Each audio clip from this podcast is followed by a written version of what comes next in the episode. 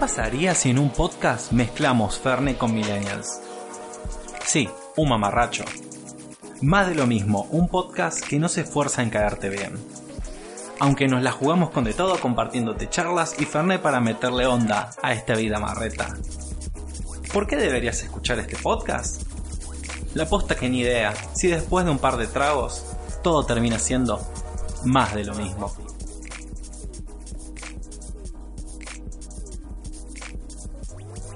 Hoy, 2 de julio, es el centésimo octogésimo tercer día del año en el calendario gregoriano.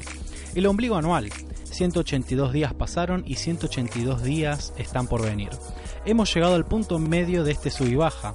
Al otro extremo de la tabla se encuentra el centro forward y el pichichi de la fecha, el sol del invierno que te abraza, pero con la letra Z, para que puedas dormir una siestita en el pasto, el brilloso y goleador Lucho el Hermoso. Y aquí, haciendo equilibrio en la madera, el volante de contención con más tarjetas que goles, el eclipse que te hizo treparte a la terraza para solo ver nubes y edificios, el opaco y defensivo Lionel, el moño de la gente. ¿Opaco? Opaco como el, el eclipse acá en la ciudad. Ah, claro, el eclipse, es verdad, porque estamos en luna de, de tu hermana y ascendente en una esquina. Claro, exactamente. Ok. Eh, ¿Llegaste a ver el eclipse, Lucho, por acá en la Eh, ciudad? Lo que, lo, lo que yo vi fue que de la nada se hizo de noche. Eso es lo único que vi. Después muchas nubes y mi jefa estaba como, ¡paren todo! ¡El eclipse! Y no me pudo importar menos. Tipo, es... No me pudo importar no me pudo haber importado menos. Era la luna delante del sol. Y ya está. No, pero culiado, e- es algo impactante ver cómo se hace de noche y luego, luego de día. Acá se ve Como el horrible. amanecer y el anochecer. Sí, pero acá es como dos veces lo viste. Sí, igual acá se vio re feo. Yo lo estuve viendo en la tele y Sí. no sé, se veía como una media luna roja, como si fuera a llegar el, el apocalipsis. Según Avatar, deberíamos estar eh, derrotando a la Nación del Fuego ahora. Sí, vi que alguien publicó algo parecido del anime, pero No es anime. No es japonés. no, no, yo vi de un anime, no sé si era eso. Ah, ok. Así que si, mo- si ¿Vos me viste algo rojo de anime? Claro, Claro, eso es Naruto. Eso que viste vos. que o sea, estaban haciendo el chiste con el eclipse, es de Naruto. Eh, sí, pero Y- yo lo que digo de la Nación del Fuego es de Avatar. Ah. O sea, ah, necesitaban- no, y eso es yankee, no es anime. Claro. Ah, es animación estadounidense y pero la animación es muy tipo agarrada del, del anime japonés. Claro, inspirada en... Sí. Muy bien, mira vos. ¿Cómo estás, Moño? Eh, bastante decepcionado, sigo decepcionado de no poder haber ido a ver el eclipse, porque subí a la terraza y lo único que vi fue nubes, Claro. algo rojo en el fondo tapado por las nubes y los edificios. Y fue como... ¿Por qué siempre nos cagan, digo? Eh, es en el país. Creo que ya es enérgico. Ya es en el planeta Tierra, en el universo. Pero una amiga que vive en la misma ciudad, acá en Buenos Aires, sacó unas fotos increíbles que fue como. ¿Por qué no se le quema el lente del celular Seguro como dice con, en con internet? el teléfono. ¿N- ¿No sabías eso? Viste que no podés mirar directamente un eclipse. Eso ya lo sabías. Sí, no sé por qué, pero sí. Por una cuestión de no sé qué rayos y qué cosa mística, creo yo que debe ser que por más que siga siendo un eclipse, es, Es el, mismo, sol. el mismo sol que te No, quema yo la creo que porque está como, como más concentrada la luz en los bordes. Puede ser, es como cuando apretás eh, la manguera y sale con un chorro más más fuerte, claro, eso te puede dejar Debe ser lo mismo. Y no, por lo que estuve leyendo, sí, algunas eh, cámaras o celulares, eh, por la cuestión de cómo se concentran los fotones de luz, que después se transforman en energía, pueden quemar las células Imagina- fotovoltaicas. Imagínate de- el Huawei ese el, que es el P30, que le puede hacer zoom, zoom, zoom, zoom, zoom a la luna. quemado. No, Imagínate, no, no, se derrite, boludo. Ah, tenemos que buscar en internet. En internet tiene que haber alguien, Alguien hizo eso, haciendo eso, seguramente. o sea, y grabándolo para que veas cómo, ¿Cómo es se que va se quema derritiendo? la... Sí, sí, sí. Y vos te quedás ciego viendo el video. Qué buena onda. Bueno, después lo voy a buscar. Hay que es más, lo buscarlo. vamos a googlear ahora. Ah, no, ni en pedo, no hay tanto. Eh, cambiamos Eh. de escenario. Es como, eh, como el Mortal Kombat que elegí. Bueno, ya me, me cansé de pelear en el infierno de Scorpion. Ahora vamos a. Al infierno de mi pieza. de tu pieza. Eh, Y vos, Luchito, ¿cómo estás? bien, bien, bien. Vengo muy contento de improvisación. Muy bien, eso me sí, gusta. Sí, cada vez las clases son mejores y la gente es muy copada y muy divertida. ¿Puede y- ser que en esas clases de improvisación haya alguien que vos admires mucho? Eh, efectivamente, Monio. Eh, mi profesor, de alguna manera, de improvisación es un influencer que me, que me gusta mucho y por eso cada tanto me decís Lucho el Hermoso por, por él, porque se llama Iti el Hermoso, es un influencer muy copado y medio bizarro. Me, me gusta mucho, me gusta mucho lo que hace y da la casualidad que lo conocí gracias al podcast, por The- Mic y por el podcast, efectivamente. Y lo conocí personalmente y justamente da clases de improvisación en el mismo lugar donde tuvimos Drop the Mic. Entonces, medio que me, me, me copé, medio por él y medio porque improvisación me gusta mucho. Y, y nada, vos viste que soy medio de improvisar todo el tiempo. Ya está, es como se juntaron el hambre con la gana de comer. Sí, sí, sí, sí, es, es mi, es mi lugar en el mundo, pero haciéndolo me di cuenta de todas mis falencias. O sea, en teatro puede que, porque los miércoles hago teatro, puede que me vaya un poco mejor, tipo es como que es más efectivo que algo bien, y acá me di cuenta que como que me cuesta mucho improvisar bien, digamos. Porque lo mío es improvisar, tratar de hacer reír y forzarlo. Y acá es como que tenés que encontrar una, un hilo conductor, trabajar en equipo para encontrar eh, eh, ese, esa improvisación, escenas donde tenés que trabajar con otro y entenderse, improvisar una historia en el momento y que funcione. Claro. Entonces ahí me di cuenta mis inseguridades, mi, mi no improvisar en equipo, mi ego siempre en el medio, y me sirve un montón. Sí, no sé si eh, has visto The Office, me dijiste que sí. Sí, sí. Es como Michael yendo al al grupo de improvisación, que siempre es el agente del FBI. Claro, bueno, acá siempre yo tengo que tirar la parte bizarra. Es como, a veces no es tan necesario. A veces solo funciona con algo simple y efectivo. Entonces, nada, estoy trabajando, me, me ayuda mucho a trabajar eso. Qué buena onda eso, me gusta Sí, que, que estés trabajando tu cuerpo y tu mente sí, en sí. la actuación. Sí, se ve, se ve que entre, entre lo que estoy haciendo yo, o sea, teatro e improvisación, y el podcast y todo eso, eh, me di cuenta que estoy como maquineando la cabeza un montón. Además, como que estoy mejorando mucho en el laburo, no sé si tiene algo que ver, pero como que todas las cosas se complementan. Este año fue mucho de mejora mía continua. Y nada, como que ahora estoy cayendo. Muy divertido. Arroba Google. Arre. Ah, Eh, no, pero está bárbaro eso, sí. Algo que me, me- me llama la atención, no sé si es porque lo sabes o porque directamente lo omitiste, que no me hayas preguntado nada de qué es centro forward o qué es pichichi. Eh, centro forward me suena a rugby. Sí, en rugby puede haber centro forward, pero en realidad es más del fútbol el centro forward. Es el punta, el delantero, el que va Ah, a meter goles. ¿Y el pichichi qué es? El pichichi no, no lo conoces, es un término muy, muy español que acá también se dice. Que si seguías la política un poco, Claro, no. eh, cuando Scioli había hecho el partido con, con Macri y demás, viste que Scioli de vez en cuando jugaba con, con su equipo, eh, a él le decían el pichichi. El pichichi, Ah, me acuerdo que él dijo, no, sí, me dicen el pichichi, y no podía parar una pelota. sí, no podía parar ni el Sí, y atajar tampoco. No. El pichichi es muy curioso. eh, se le dice pichichi a aquella persona que es goleadora, que mete muchos goles. Ajá, mira. Que más en España hay un trofeo que es el trofeo pichichi que se lo dan al goleador del torneo. O sea, Messi sería un pichichi. ha ganado varios trofeos Pichichi y es el Pichichi de, de- del torneo, porque es durante el torneo nomás. Ah, Después mirá. se reinicia. Wow. Lo divertido, porque estuve buscando, porque siempre me llamó la atención de dónde había salido eso.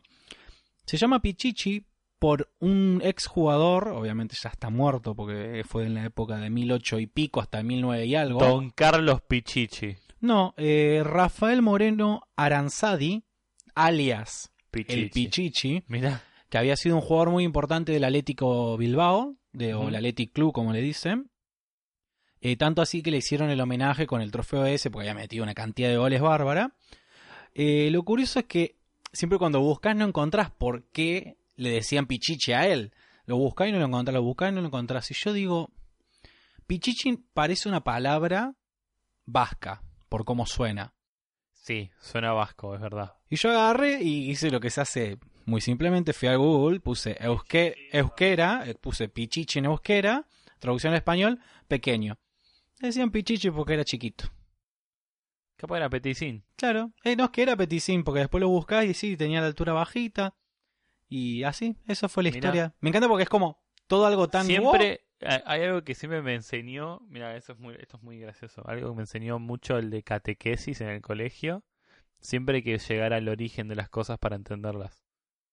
Y me encanta porque siempre eh, eh, era mu- muy curioso porque en catequesis siempre todos dormían y yo en ese momento era ateo, eh, ahora soy agnóstico, que no es lo mismo.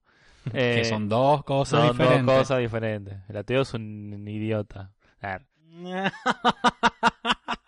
Eh, y todo se lo cuestionaba, todo se lo discutía. Entonces, porque a mí, más allá de no creer en nada, la religión las religiones me interesan mucho. Y las mitologías y las creencias. A dónde, justamente el origen de todo eso. Y él siempre decía, bueno, para entender estas cosas siempre tenés que llegar al origen de las cosas. Y de ahí en más vas a empezar a entender cómo funcionan.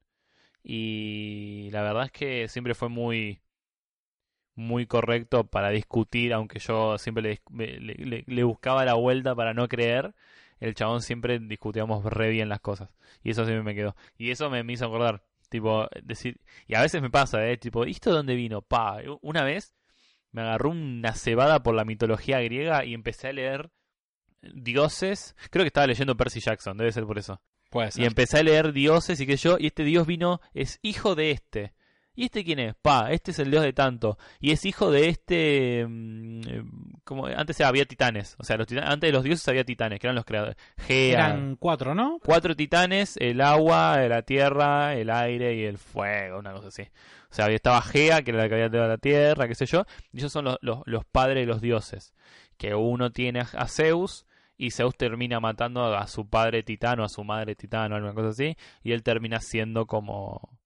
como a- El dueño del Olimpo. Claro, y, y los titanes terminan eh, prisioneros en diferentes lugares. Eh, por eso la Tierra es la Tierra, supuestamente, porque es le- el titán Gea eh, prisionero, o sea, no puede moverse de ahí. Bueno, esas cosas que crean los, los que crearon los griegos. Y empecé a ir para atrás, para atrás, para atrás, hasta que llegó un punto que no había nada más para atrás. O sea, ya inventaban cualquier cosa para un origen, digamos. Eh, pero es muy interesante llegar a ese punto. Está, está- está muy copado. Bueno, hoy me sucedió algo. eh, estábamos caminando con, con una amiga porque hace un ratito eh, pasó, pasó Orne por casa a tomar unos mates. Mira, Y mm, fuimos a comprar la panadería por acá cerca. Y justo da la casualidad que pasamos por enfrente de una barbería. Y ella me dice, para, para que tengo que sacarle una foto. Y viste que afuera de las barberías suelen poner esa señalización nunca supe por qué. que parece como un caramelito blanco, Sí. rojo y sí, azul sí, que, que es- gira. es como eso podría ser para un kiosco. Claro, Sí, una heladería. que es una señalización que vos ves eso y sabes que es una barbería. Eh, sabes que ves, por ejemplo, una cruz verde, sabes que es la farmacia, ves la M dorada, es McDonald's. Son cosas, viste que es Barger, es mostaza. Pampernick. Ah, esa referencia de los 70, Uf, amigo, 80. yo no, no existía, pero No, yo cono- tampoco. conozco al, al, al hipopótamo. Eh, ya volvemos con la, la historia que estaba contando. Sí, sí. Eh, ¿Vos sabías que el Samid, el rey de la carne, había sacado su cadena de comida rápida? Sí, es más, vi, seguramente viste lo mismo. El, el, El video de Ramita sí, bajoneando que por le ahí. regalan la cajita de Samir mientras está preso. ahora. Chivo, chabón, no sabía. Es muy loco. Es casi una reliquia eso. Qué Lástima que, bueno, ya está cerrado y, y él está preso, él pero muy- bueno. Muy preso. eh, muy preso. Pero bueno, volviendo a lo de la barbería, Sí. ella le saca una foto y le digo, ¿por qué estás sacando esto? No, me dice, porque uno de mis alumnos está teniendo una barbería y no me sabían explicar qué era esto. El, el cartelito. Le digo, ah, bueno, era esto. Le digo, pero vos sabés por qué se pone esto en las barberías? Porque yo siempre tengo datos curiosos que no sirven más que para adornar conversaciones. Y le cuento... Acá estamos, ¿no? Y acá estamos, ¿no? y le cuento, ¿viste en esa época donde se creían cosas súper raras que servían para curar? ¿Homeopatía? No me hables de eso. Eh, había una época, durante muchos años, en donde se creían varias cosas extrañas. Como una que era si estabas enfermo, si tenías, no sé, fiebre, gripe, eh, para curarlo te tenían que cortar alguna parte del cuerpo, o sea, un pequeño tajo para que sangres. Porque dicen que al sangrar eh, sacabas como el virus, la Como bacteria, sacaras el veneno de una serpiente. digamos. Claro, y se te renovaba porque tenías la sangre mala, se iba y te entraba sangre nueva porque empezabas a renovar. Andá a saber cuántos se murieron así. Cosa que no funciona así claramente. Eh, y como era un remedio, vamos a poner unas cuantas comillas en el aire, casero, porque Sí. lo único que necesitabas era cortarte. Eh, todos los encargados que de la salud, vamos a decirle entre comillas salud también, porque bastante peligroso, eh, le, encomenda- le encomendaban esta tarea a la gente que se encargaba de cortar el cabello, a los barberos. Y Por la navaja, digamos. Claro, porque ellos tenían acceso a muchos tipos de elementos para cortar. Y para señalizar que en esos lugares hacían ese tipo de tratamiento, otra vez entre comillas, tratamiento, eh, ponían ese cartel afuera, blanco, azul y rojo. Venas azules, sangre roja. Y era para señalizar eso, que en ese lugar se encargaban de cortarte las venas para curarte. Loco, man. ¿Cómo, cómo? Qué loco. No sé, no sé qué decir porque Qué lindo mundo en el que vivimos, ¿viste las historias flasheras? ante- antes era eh, qué peligroso que era el mundo antes. Sí, an- antes era como caminabas y te podías morir. Sí, sí, es sí. más, Los buenos tiempos. podías nacer Y morir. No, y que tu vieja se muera así al toque. Porque antes no se lavaban las manos, no lavaban los utensilios, o sea, no existía lo que era la esterilización. Un peligro esa gente. No, claramente. Así que bueno, eh, la vida, la vida, la vida, la vida. Y hablando de cosas raras, porque eh, me enteré, por ahí me, me- me comentaron un par de pajaritos, y no fue el de Twitter, eh, que tenías algo también bastante curioso, oculto, al estilo de, de Dross. Sí, ¿sabes qué? Eh, a, pes- a pesar de que tengo un montón de cosas raras para contar, porque encontré un montón de curiosidades, hay una en particular, como están viendo, siempre eh, trato de traer algo más allá de las noticias raras, una que pueda como explayar un poco más. ¿Lo están viendo? ¿Nos están viendo? Sí, mira. No. Eh, y hoy quería hablar sobre algo que no te conté nada para que te sorprenda, solo te dije el título. Pero con el título ya compré, ¿eh? Te compro dos películas y un libro con eso. El efecto Wuzzle. El efecto Wuzzle. ¿Sabes lo que es? ¿Qué, qué te suena Wuzzle? ¿Te suena algo? Un re Pokémon. Re podría ser un Wuzzle. Y bueno, te, voy a, te voy a contar primero qué es el efecto Wuzzle. Bueno, El efecto Wuzzle es eh, algo que afecta mucho a lo que nosotros denominamos como ciencia o lo que nosotros pensamos que es la verdad, que es cuando, por ejemplo, eh, algo que no, no se buscó, o sea, ponele, ¿no? Yo digo que esta cama, porque estamos en la habitación demonio, Claro. hay una cama. Eh, la cama, en vez de ser, ¿qué color es? ¿Marrón? Ponele beige. beige, es azul. Y yo lo repito tantas veces durante tanto tiempo y la gente toma sin contexto que es azul que termina siendo verdad. ¿Entendés? O sea, después, en- después nos queriendo y sin querer, el efecto termina siendo que, la, que se termina transformando en algo verdadero. Que después la gente empieza a investigar y se da cuenta que durante todo este tiempo nos equivocamos. Es como esto lo de cortarse las venas. Es como alguien lo arrancó, nadie lo cuestionó. Uno dijo, che, si nos cortamos las venas, eh, nos curamos. Pasó tanto tiempo, pasó tanto tiempo, mucha gente lo hizo, lo hizo, lo hizo, y quedó como algo que sí funcionaba. Qué loco. Obviamente después nos dimos cuenta que no. ¿De dónde viene esto? El origen es en los 50, cuando un, investigador eh, lo empezó a usar en varios casos que empezó a ver que pasaba esto. El nombre Wuzzle viene de, de Winnie the Pooh. Winnie the Pooh tenía en uno de los cuentos algo denominado un gamusino, que un gamusino es un es una broma que se le hace a, a- en España a, a cazadores novatos o a pescadores novatos. Se le, el gamusino sería como un animal inventado. Entonces eh, a los cazadores novatos le dice, mirá, el gamusino aparece de noche, anda a cazarlo. Entonces, ah, entonces es una broma de novatos donde la gente sale a buscar al gamusino y obviamente no existe. es como el chiste ese de hay dos elefantes bañándose, a uno se le cae el jabón y el otro le dice, che, ¿me lo pasás? No, radio. Y todo el mundo se ríe, pero hay una persona Claro, que y no- uno se queda como, espera, espera, espera, ¿por qué no me río? Exacto, Claro, es exacto. Es, es- es el chiste para el novato. Entonces, en este cuento particular de Winnie the Pooh hay un gamusino que se llama Wuzzle. En donde eh, Winnie the Pooh justamente y Piglet están buscando a un tal Wuzzle, un animal, y lo que te das cuenta, y ellos después se dan cuenta, que estuvieron caminando en círculos y estaban siguiendo sus propios pasos. O sea, el Wuzzle, el Wuzzle nunca existió. Entonces vos, eh, encima es muy gracioso porque la imagen es una ramita en el medio y ellos caminaron en círculos muy cerrados, tipo, si miran para atrás van a ver sus pasos dando la vuelta. Pero bueno, esto es como te contaba antes, es por ejemplo, eh, estudios mal fundamentados, tergiversar resultados de un paper o inventar datos al azar que con el tiempo eh, se vuelven irrefutables por el tiempo mismo. Sea buscado o no ese efecto. Eh, el término se hizo famoso por un caso que fue en concreto, donde en 1974 en Estados Unidos se hizo un trabajo sobre violencia intrafamiliar, violencia doméstica, donde agarraron a 80 familias y según el estudio, la mitad de esas familias tenían, eh, un historial de demencia eh, familiar, demencia doméstica. Otro, otro investigador lo agarró para un libro sobre violencia intrafamiliar y lo puso ahí y después eh, varios libros más lo tomaron como tipo lo, lo citaron sin ninguna o sea de, la nada citaban e, e, ese, ese caso sin haberlo investigado. Eh, el tema es que nada no se pudo replicar en otros en otros momentos y además que el, de 80 familias 40 eh, tengan mm, violencia intrafamiliar no quería decir que el 50% de Estados Unidos, el 50% de Estados Unidos tenía violencia intrafamiliar. Sí, no, el muestreo es corto. O sea, el muestreo es muy corto y lo, el problema que tiene esto es que lo terminan está la verdad, la mentira y después las estadísticas, ¿viste? Entonces, las estadísticas no quieren decir que todo eso es cierto, sino que toman una parte y eso lo hacen estadístico. Entonces, eh, pasa mucho que en las estadísticas esto termina pasando y se termina tomando como verdad. Pasa con temas muy los que son como clandestinos de alguna forma, como por ejemplo la prostitución, la trata de personas.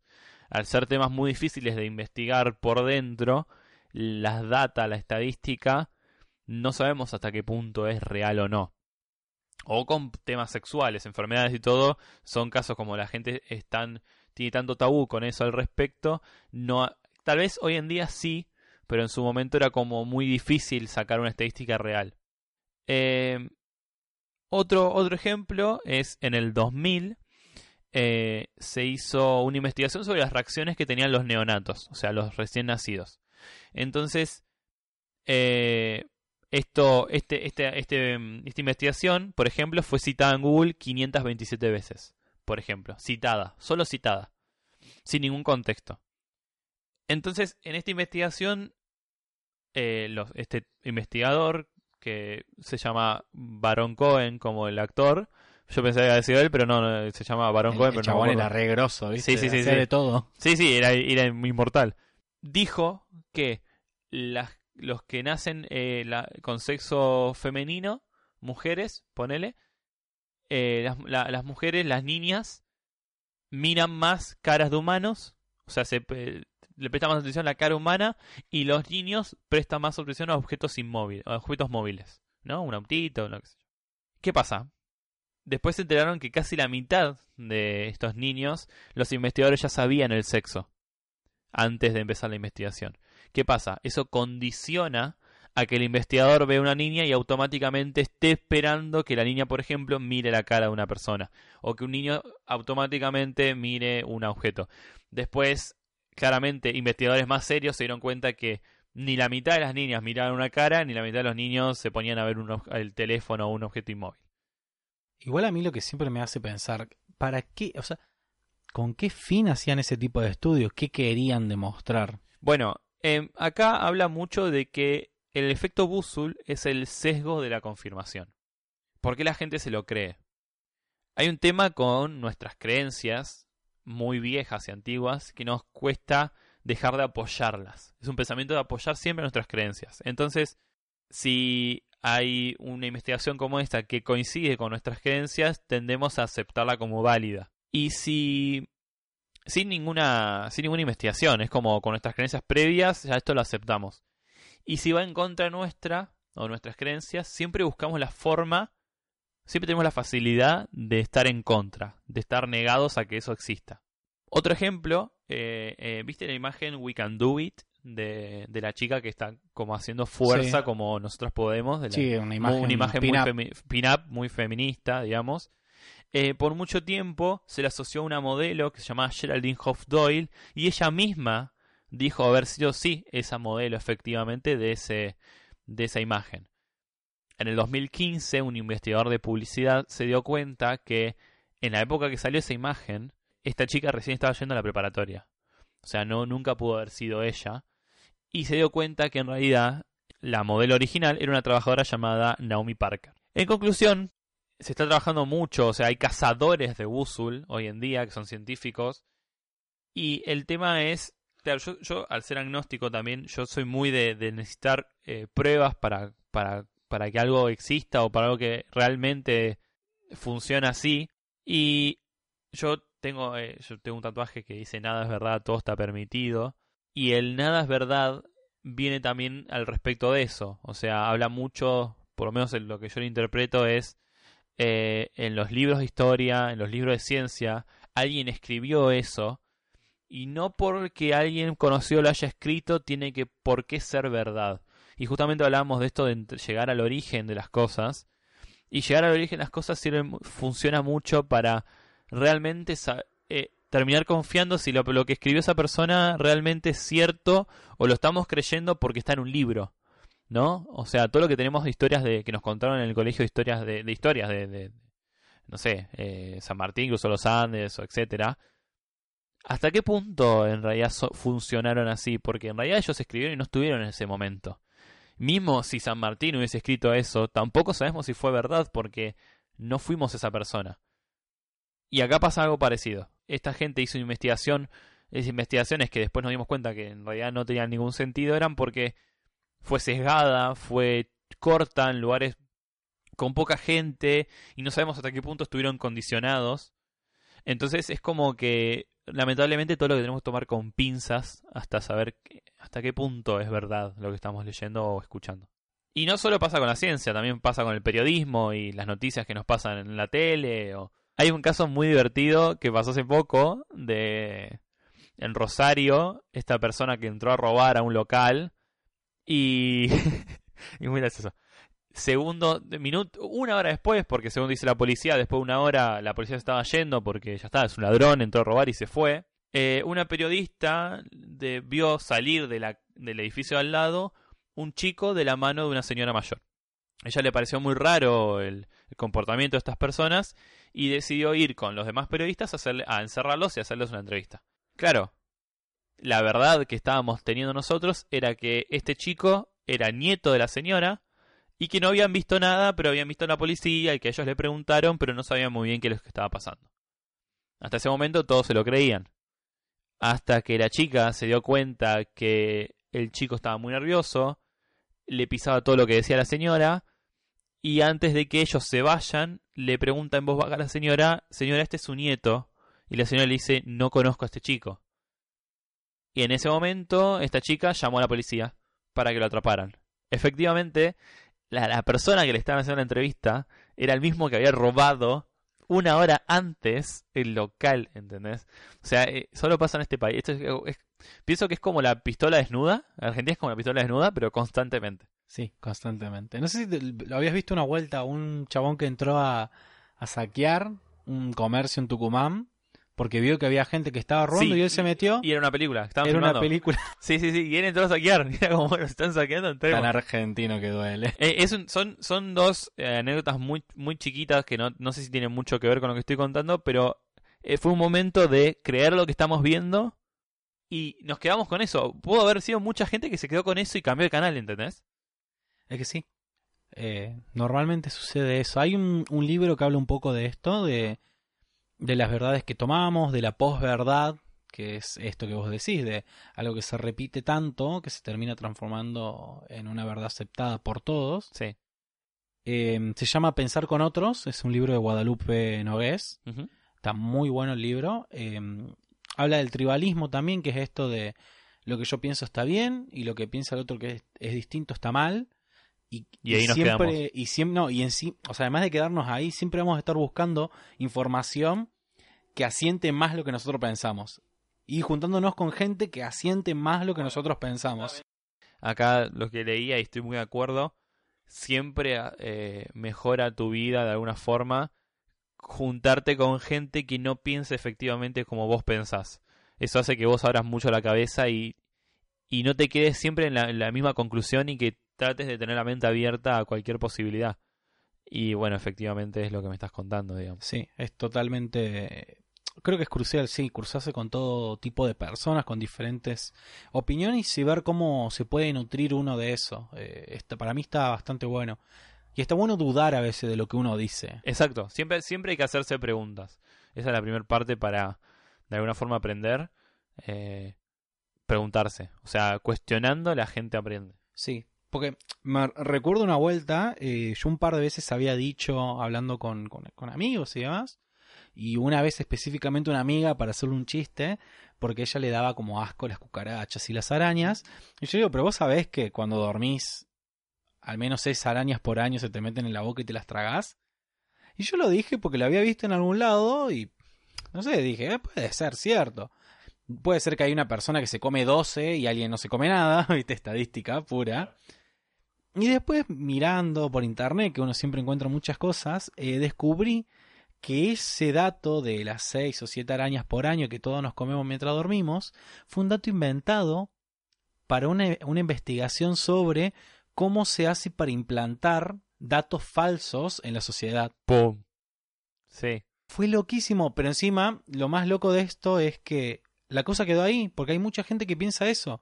Y lo que siempre plantean con este tipo de estudios que suelen ser como muy peligrosos y contraproducentes, porque generan lo contrario de lo que realmente deberían generar, que es conciencia, en realidad no, terminan implantando datos falsos. Sí. Me hace acordar a, a, cuando antes no había tele y había radionovelas, cuando el presentador eh, se le dijo, voy a relatar el, eh, ¿cómo es?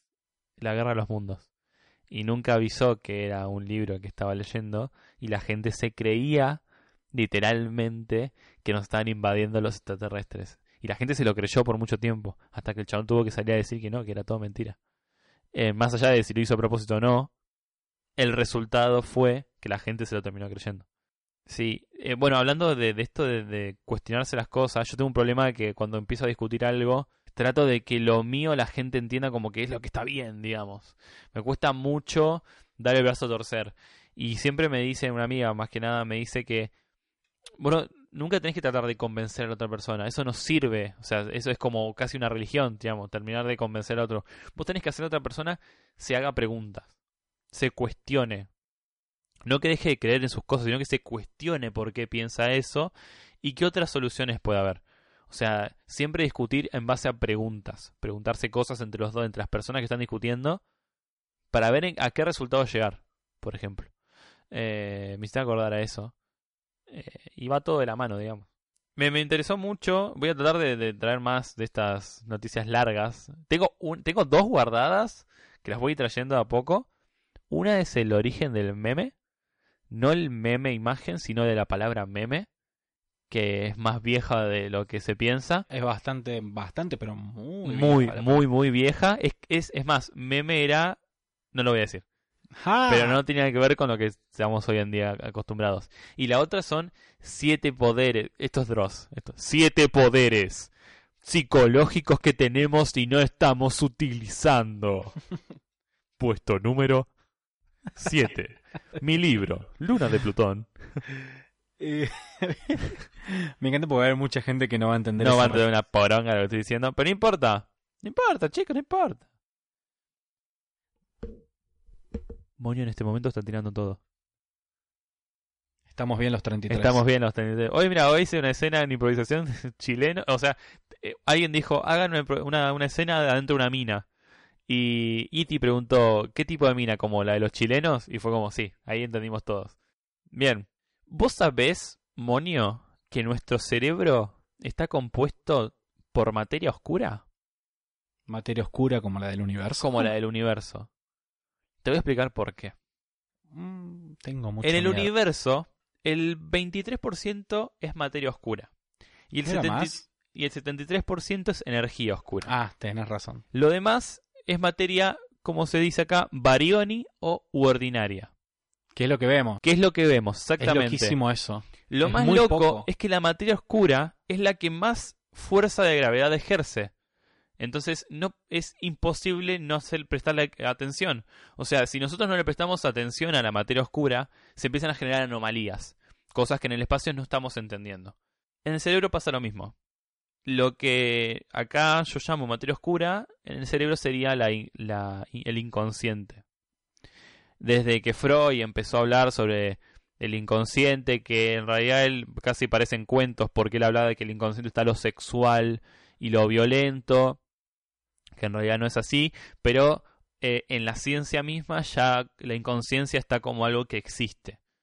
¿Qué pasa? No, no se puede no se puede ver, pues no se puede ver, entonces no se puede Sí, investigar. Es intangible. Pero según esto, eh, de, la, de la misma forma en que la mayor fuerza de gravedad viene de la materia oscura, eh, la irracionalidad es 200.000 veces más, tiene más capacidad de, de procesamiento que el raciocinio en sí. O sea, estamos muchísimo más tiempo en el inconsciente que en el consciente. Por ejemplo. ¿Y eso cómo lo, lo evaluaron? Agarraron un cerebro. Ahí terminó la nota. Monio, era una noticia cortita. Y no me vas a explicar más. No, eso va a ser qué para el próximo capítulo de las siete eh, historias que no tienen conclusión de más de lo mismo.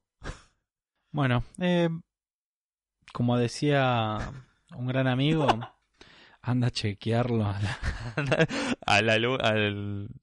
a la luna. De, ¿Sabes cuánto falta para que podamos ver un eclipse de vuelta? ¿Sí? Eh, 100 años, creo. 235. 100, 200. ¿235? Ah, eso había leído. 235. Para que nosotros acá en esta parte del hemisferio, acá en Argentina, lo podamos Pero ver si igual. no llegamos a 2030. No, yo no llego ni a los 40, a los 30 años, no llego. Yo, Bueno, mejor. pero la va- Tierra en cualquier momento explota.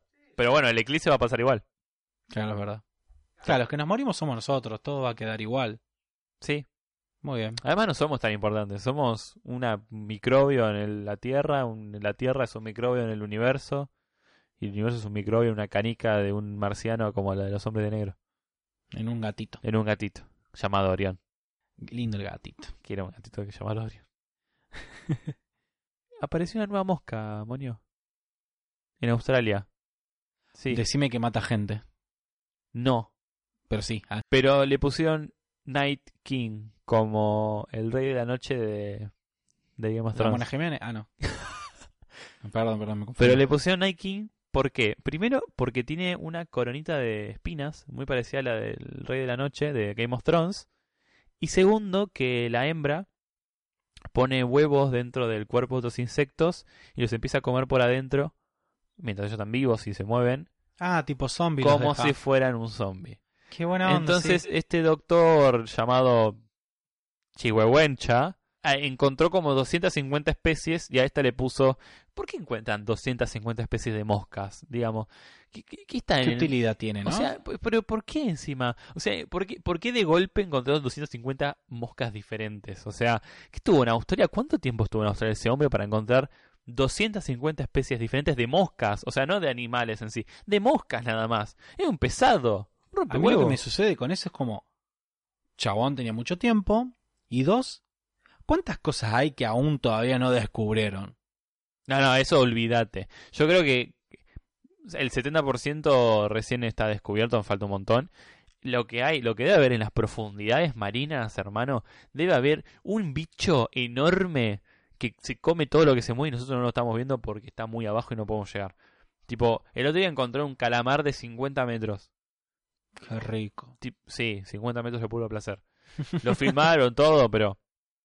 ¿Entendés que puede haber cosas muy locas ahí abajo? Muy locas.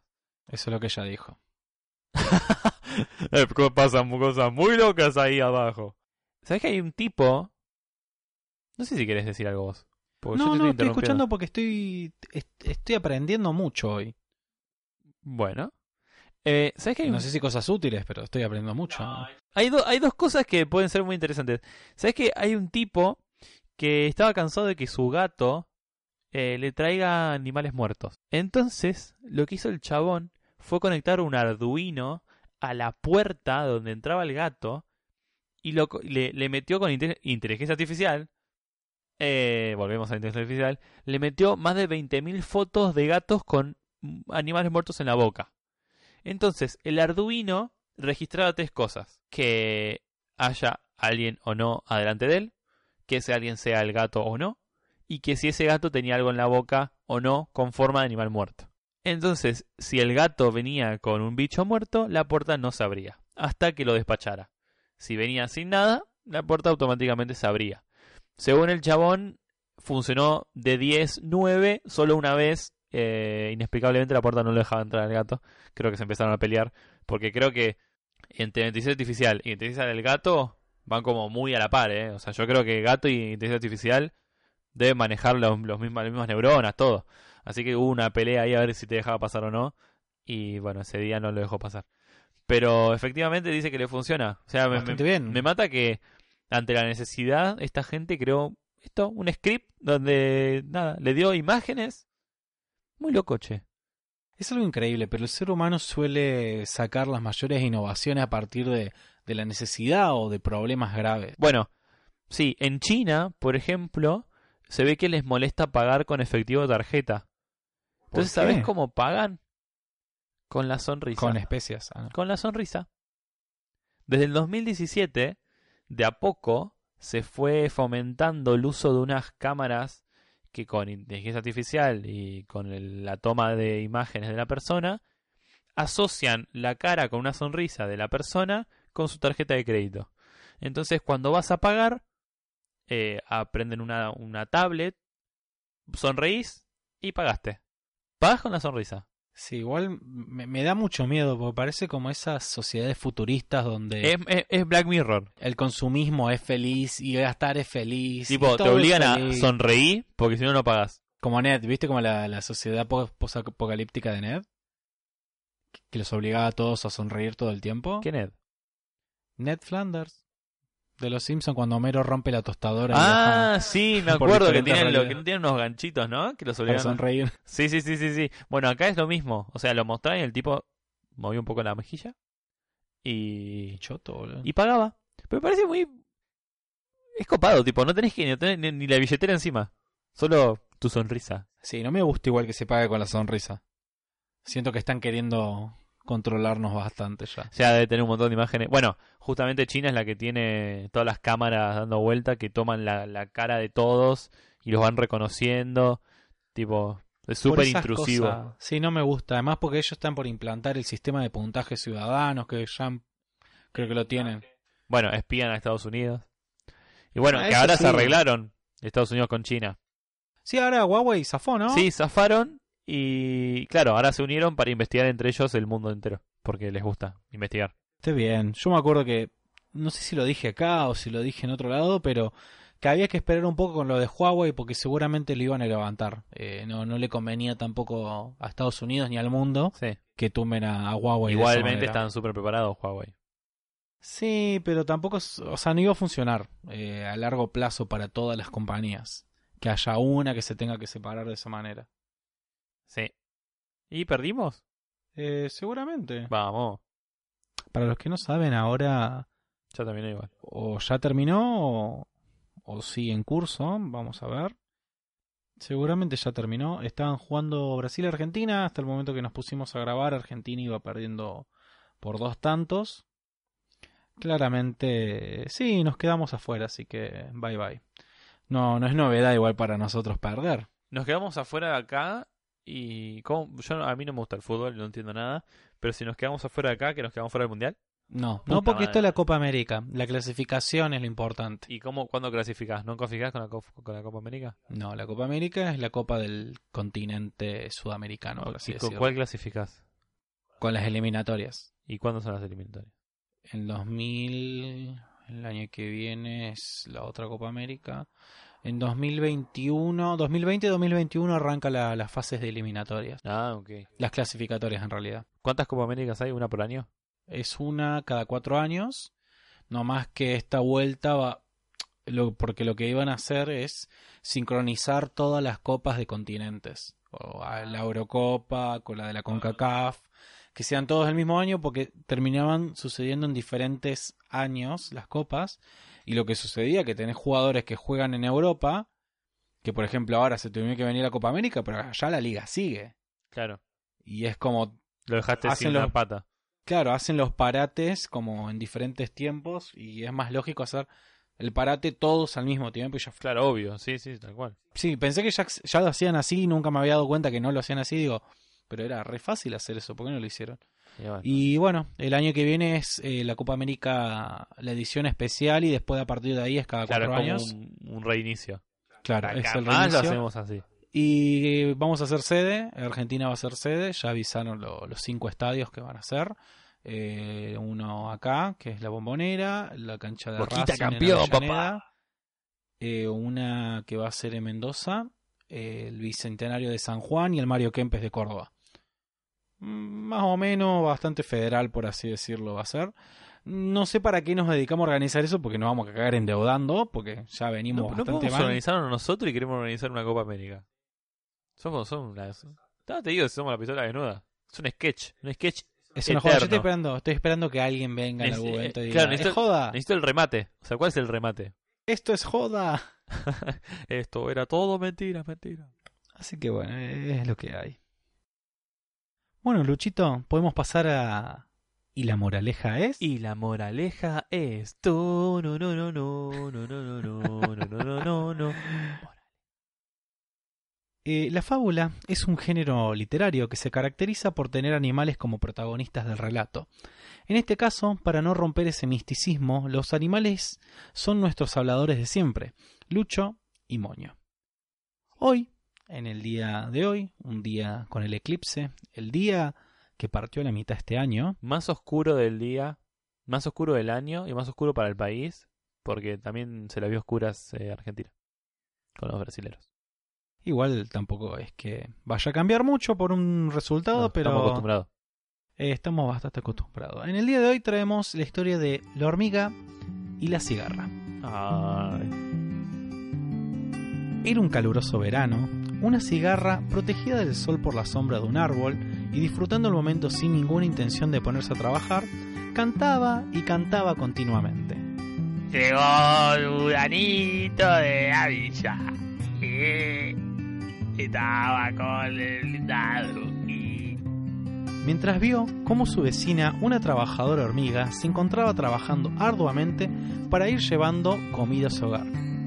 Ay, loco, qué calor que hace hoy. Pero bueno, hay que, hay que seguir laborando porque el país se saca, se lo saca laburando. La cigarra le ofreció cantar y descansar. Eh, amigo, eh, vos, sí, amigo, eh. Después decime la hora, vení, vení, sentate acá, tomate una birrita con los pibes, amigo, dale. A lo que la hormiga le indicó que debería dejar de estar ociosa y ponerse a recoger alimentos. ¿A vos te parece por cómo está el país, las cosas que vos estés así en la esquina, tomando y boludeando? ¿A vos te parece bien eso? La cigarra ignoró su consejo. Ah, cerra el orto, amiguito, seguro botate a Maxi, gato, eh, gato, eh, puto salí, eh, gato. Meses después, llegó un invierno frío que sorprendió a la cigarra sin nada que comer ni un sitio al que ir. Puta madre, amigo, ¿por qué no tengo casa? Ahora voy a tener que dormir acá en la esquina y estoy cagado de frío. Desesperada, acudió a su vecina la hormiga pidiéndole ayuda. Eh, eh, amiga, hormiga, eh, ayúdame que me cago de frío, dale, por favor, déjame entrar. Sin embargo, la hormiga contestó preguntando qué había hecho durante el verano. Y yo qué te dije, ve que te quedaste boludeando todo el verano y tenías que laburar, porque el país se lo saca así, laburando, no siendo un negro cuca. La cigarra le dijo que cantar. Y estuve cantando, amiguito, y pidiendo moneda en la esquina. Ahí cruzaba cuando se ponía el semáforo rojo, yo cantaba y ganaba unos manguitos, pero ahora tengo frío, man. Y cerrando la puerta y dejándola fuera, la hormiga le dijo: bueno, si tanto te gusta cantar, ahora ponete a bailar. Eh, pero ¿cómo bailar? Con este frío, pero no me va a dejar pasar, que me va a cagar de frío acá afuera, amigo, no. y la hormiga ignoró las súplicas de la cigarra. Entonces, la moraleja de esta historia es que debemos esforzarnos y trabajar duro para subsistir y conseguir llevar a cabo una vida digna que nos permita sobrevivir, mientras que la vagancia y la falta de actuación nos pueden salir caras. Debemos ser constantes, perseverantes y previsores. Y si hay un buen momento para cantar y bailar, que sea en el invierno, después de que hayas laborado en el verano, ¿no? Exacto, amigo. Qué buen mensaje. O sea, la idea es la, es la siguiente. O trabajás o los demás te cierran la puerta y te cagas de frío y te morís en la calle. Claro. Me encantan eh, los mensajes en esa época, viste, de, porque esto es otra fábula de nuestro gran amigo Esopo, que no es el que es para limpiarse el oído. Esopo. Ese es el hermano. Hisopo. Que siempre los mensajes son duros, crudos, viste, No, como Esto es súper violento. más duro que la realidad. Más duro que, que la Puertas, vida pentágono. Ah, no. Em, Puertas Pentágono. más duras que la realidad. No, pero eh, es, es raro, ¿no? Este mensaje de como, bueno, hubieras laburado, ahora Sí, se ve que se ve que en ese momento había una era lineal, digamos. Sí, Si trabajás, te, te mantenés caliente. Y si no trabajás, estabas cantando ahí, boludeando. Eh, O sea, cantar y bailar era vagancia. sí, sí. era me- sinónimo de Me vagancia. parece medio, medio bueno, eh, qué sé yo. Decirle a Chayanne ahora que sí vagancia. Igual esto es como, como muchos cuentos, como la Biblia y como tantas otras cosas, hay que interpretarlo. Lo que Sí. decía, lo que seguramente estaba queriendo decir Esopo era que primero hay que poner las cosas importantes a futuro, esto de, de planificar, y después podés boludear tranquilamente. Sí, pues si no te cagas de frío. Sí. Y te Más ahora, encima con lo que Y sale te el gas. cierran las oportunidades en la cara. Claro. La de la hormiga era una oportunidad. Y la, ma- cigarra no lo la tomó. hormiga votó a Macri. Hija de puta. Así que bueno, tranquilamente ya estamos eh, estamos llegando al final de este encuentro. Qué bueno, che, eh, y acá viene, y acá le pega, y gol. Y bueno, Moño, creo que estamos terminando. ¿Qué te parece si me tirás tus redes sociales antes de que cierre este partido? Pero primerito, ¿Qué primerito qué? Pasame un chivo de las cosas que querés mirar, Luchito. Y como pega Don Satur en esa garganta si no tomas agua, te recomiendo que veas eh, esta trilogía hermosa que creó durante varios años Might Shyamalan, que se llama... No tiene nombre la saga, porque normalmente eran, eh, se pensaban que eran películas por separado. Eh, es la trilogía de Unbreakable, Glass y Split, o Split y Glass. Split, Glass. Nunca me acuerdo cuál vino primero. Sí, pero sí sé cuál, sé, eh, cuál es la que decís. Bien, sí, eh, Unbreakable salió hace muchísimos años atrás. Creo que en el 1998, 7, 9, 2000. mm, Es muy probable, no. por ahí. Eh, protagonizada por Bruce Willis y Samuel L. Jackson. Era. Fue como la primera película de superhéroes, de alguna forma. Fuera también de lo que es Marvel y DC de superhéroes voladores y que yo. Esto era llevar a los superhéroes a algo más terrenal. eh, hasta pensar de que las personas que pensaban que tenían poderes en realidad estaban muy cebados con los cómics. Entonces siempre estuvo, siempre te creaba esa duda de realmente esta gente tiene poderes o en realidad se lo están creyendo, están tienen un problemita mental. Bueno, esta película es buenísima. Yo nunca la había visto y a raíz de que había salido la, la segunda, digamos, que es Split, le dije, bueno, voy a ver las dos y ahora que salió Glass veo las tres de corrido. Entonces, yo había visto Split sin saber, porque la gente no sabía cuando se estrenó, que tenía que ver con Unbreakable, porque pasaron, primero que pasaron como 15, 16, 17 años o más. Entonces la gente no sabía que Split tenía que ver con Unbreakable hasta que pasa algo en la película, que no lo quiero contar, para, para que la gente vea toda la saga y se sorprenda por ella misma. El plot. El plot twist de la cuestión. Porque es como que hay un plot twist en la Split, pero esto es un plot twist del plot twist. Es genial. Entonces, bueno, Split termina agregando un personaje más a esta trilogía de gente con superhéroes, con superpoderes. Y Glass sería eh, como la conclusión, por lo menos por ahora, de qué pasa con estos tres personajes que supuestamente tienen superpoderes.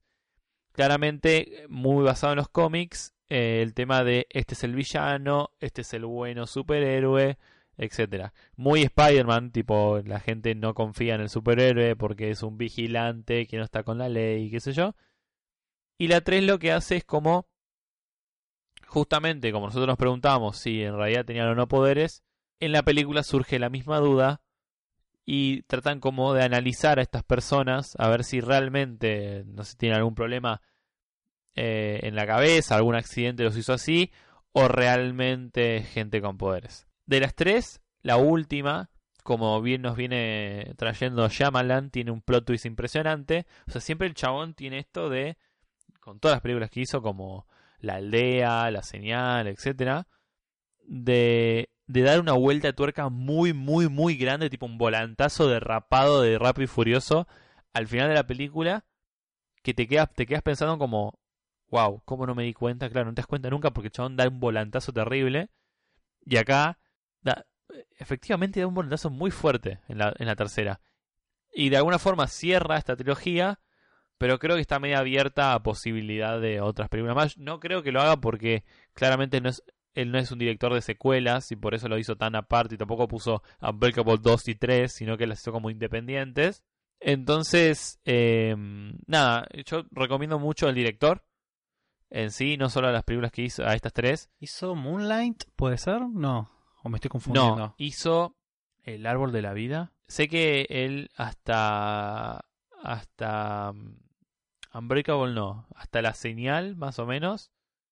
Eran buenas pelis y de repente empezó a hacer cosas muy flasheras, como creo que El Árbol de la Vida era de él. Que la gente lo empezó a no entender y como que le empezaron a dejar de dar pelota porque el chabón estaba re flash. Hasta que sacó una película de terror que, que ll- llama Los Invitados o, o estás o invitado, una cosa así, que era unos nenes que se iban a como una fin de semana de campo a la casa de los abuelos, que hace mucho no los no los veía, o sea, eran unos abuelos que estaban como muy desconectados de ellos y de repente los invitan a la casa y tiene un plot twist super turbio al final. Eh, y ahí como que la gente le empezó a dar de pelota de vuelta porque es como que el chabón se reivindicó con esa película, más allá de si era muy bueno o no, a mí me gustó. Y empezó a sacar estas películas de vuelta y el chabón está, está cebado, cebado mal, está re mal de la cabeza. Y me gusta, me gusta mucho. Él normalmente aparece en sus películas. Y era que lo pienso. En esta. En esta sí aparece, sí aparece. Siempre aparece. Él siempre va a aparecer en las películas. Le encanta aparecer así como un personaje secundario. Medio como Stephen, como no, como Quentin Tarantino. Que le gusta aparecer mucho en sus películas. Así que nada, recomiendo eh, la saga Unbreakable Split Glass. Que siguen repitiendo estos personajes. Es Bruce Willis, Samuel. Jackson. Y en Split agregan a Jake, eh, Jake McAvoy. Jake McAvoy. No me acuerdo el nombre del actor. Sé que es McAvoy. Que es un actorazo y la rompe. Y en esta película es lo más. Tipo, da hasta miedo el chabón este. Porque es una persona que tiene 23 personalidades diferentes. Y que un actor haga 23 personas diferentes en una sola es. Es una locura. Y él lo hace. Y te la crees. Cada una. Es impresionante. Así que nada, recomendación. Bueno, muy copado. Yo por mi lado, pues te voy a contar algo. Tengo una adicción muy fuerte y no la estoy pudiendo largar. Ya entraste a la falopa. Evangelion no me suelta. Uy, amigo. Ya la gente está muy cebada, ¿eh? Tengo un montón de amigos que no, yo no la vi nunca, la voy a ver ahora. Porque salió en Sí. Netflix. Bueno, ¿sabes qué sucede en Netflix? Tenés eh, el anime, el, el, el OVA. Siempre quise decir OVA. Oba. eh, Con los Eva. los OVA con los EVA. Eh, no, están los 26 episodios del anime original. Está la primera película Bien. y la segunda película que Sí. cierra. Death y True Death, algo así. Es en, en la que está en Netflix es la segunda versión que es eh, Death True 2, creo que es. Que ahí con eso vos cerrás todo eh, lo que sucedió en los 90. Todo lo que fue la serie, el, el anime en los 90. Sí. Con eso ya cerrás y puedes estar contento. Pero luego sacaron los Rebuild, que yo había entendido mal que eran los Rebuild. Yo Sí. pensé que simplemente eran No, remasterizaciones. no, no, no, cambian toda la historia completamente. Sí. O sea, no completamente, utilizan muchos elementos de la original, Pero eso pero en un momento, como vos decís, que pegan un volantazo, en un momento pegan un volantazo y te quedas como, ¿qué están haciendo? Sí, pero, supuestamente. pero, pero, eh, que- no que están haciendo mal, sino como, Wow, chabón, No me lo esperaba. se están yendo, la- esto se fue a la mierda, mal, pero muy mal a la mierda. Eh, y me reenganché, me- me- o sea, imagínate que el domingo me vi el reveal Evangelion 1.1 a las 5 de la tarde hasta las 7. Tipo de 9 a 11 me vi Evangelion 2.2 o 2.22. Y terminé a las 11 y fue como, si miro la siguiente me voy a acostar a la 1. Ya fue.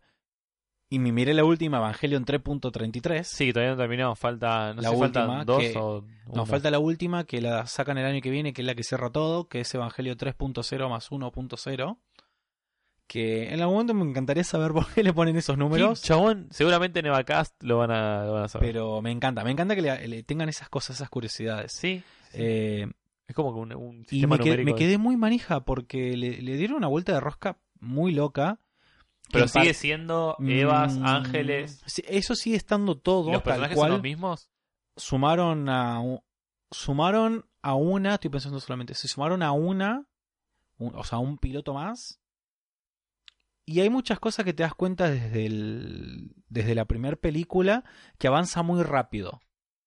A diferencia de las series, como en- avanza todo muy rápido, te tiran la información como tum, toma. Como en la otra tardaron un montón de capítulos, acá como, bueno, toma, tum, tum, tum, tum, tum, dale, metele, metele porque tenemos que, Es que Tenemos que avanzar. era la idea, digamos, resumir un poco. Y, y por lo que meter yo más- más estuve, lo que estuve viendo, la idea era como eh, poder expandirlo a más gente para que más gente lo pueda comprender. Y cuando lo miras es como todo el tiempo, ¿viste? Estimulación constante, mucho Sí. movimiento, mucho ruido, como pum pum épico, pa, pa, pa, Bueno, eh, ah, todo- cambió, cambió la época también, ¿no? O sea, Sí. No digo que sea peor, digo que apun- diferente. apuntaron a otra cosa diferente. Y no digo que esté mal, es- está diferente y es- se disfruta un montón. A mí lo que me sucede es muy internamente siento que el creador nos está haciendo, nos está haciendo algo, nos está haciendo una jugarreta. Porque ya se conoce de que el creador de Evangelion, eh, para él el final es el del capítulo 26 del anime. Todo lo que vino después fueron cosas que él hizo un poco para fastidiar a los fanáticos y para dejarlos contentos a algunos eh, y demás ¿Vos cosas. decís que esto lo que está mostrando Eh, siento puede que, que no sea real? Sí, porque hay muchas cosas que van en contra de todo lo que hizo en el anime al nivel eh, de construcción. Y encima, el detallecito es que cuando vos terminás de ver la película, aparecen los créditos, después de los créditos, como pasaban en el anime, te daban el avance de- del siguiente capítulo, o en este caso, de la siguiente película. Y cuando termina de pasarte todos los avances, en las tres películas aparece la voz de uno de los personajes diciéndose eh, y nos vemos para la próxima para mucho más fanservice. O nos vemos para la próxima para contentar mucho más a los fans. Está boludeando. Y yo siento que nos está boludeando en algún punto. Porque encima todo lo que te da es como. eh, Encima, ¿qué, ¿qué fans le pidieron eso, digamos? no sé, la gente. O sea, cuando, cuando se dice fans, estos son fans mm, los malos, los demasiado fanáticos. Los haters. No, no, No, son haters, ah, los- son los que se apropian. Los se- fanáticos. claro, sí, los que creen que la obra es suya y no aprecian las cosas como son. claro. Y nada, bueno, veremos qué sucede el año que viene con el cierre de eso, pero por el momento si quieren mirar pueden ver, como decía Luchito, Evangelio Netflix. Y si realmente no, no se quieren arruinar la vida con eso, eh, pueden leer Pensar con otros de Guadalupe Noves, que mañana voy al encuentro que hace ella en la Cámara de Diputados, porque... Cosas, Moni. Sí. El gato y la caja, que es como el, el libro que, el, digo, la agrupación como que movió un poquito para que Guadalupe haga el libro este de Pensar con otros. Tenía una campaña el año pasado y la siguen manteniendo que es eh, llevarle un libro de esos a cada diputado y senador del Congreso. Wow. Porque este libro, como yo te decía, habla mucho de posverdad, habla de tribalismo, de esto de, de desunirnos, de por qué nos dividimos y las opiniones, y cómo deberían ser las opiniones, cómo fundamentamos y demás. Y es súper apropiado que las personas que toman decisiones para todo el país entiendan cómo funciona la posverdad, cómo analizar y demás. Y bueno, mañana van a hacer un encuentro en la Cámara de Diputados eh, con el libro y demás. Voy a ver si, si puedo aprobar alguna ley. No, no les prometo nada. Un... Aprobame la del aborto, por favor. Igual es tarde para abortar gente, ya te aviso. ¿eh? Puta madre, yo quería abortarme. Eh, Así que bueno, Luchito, eso fue todo por hoy. Con sueños, pestañas y llantos por Argentina. Ah, sí, no sabes. Soy re triste. Me re importa.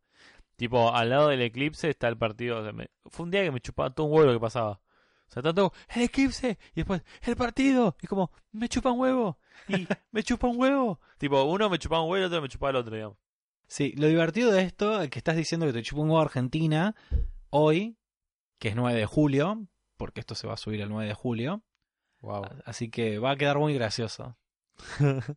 bueno, efectivamente, si es 9 de julio, ¡Me chupa un huevo! me chupa un huevo.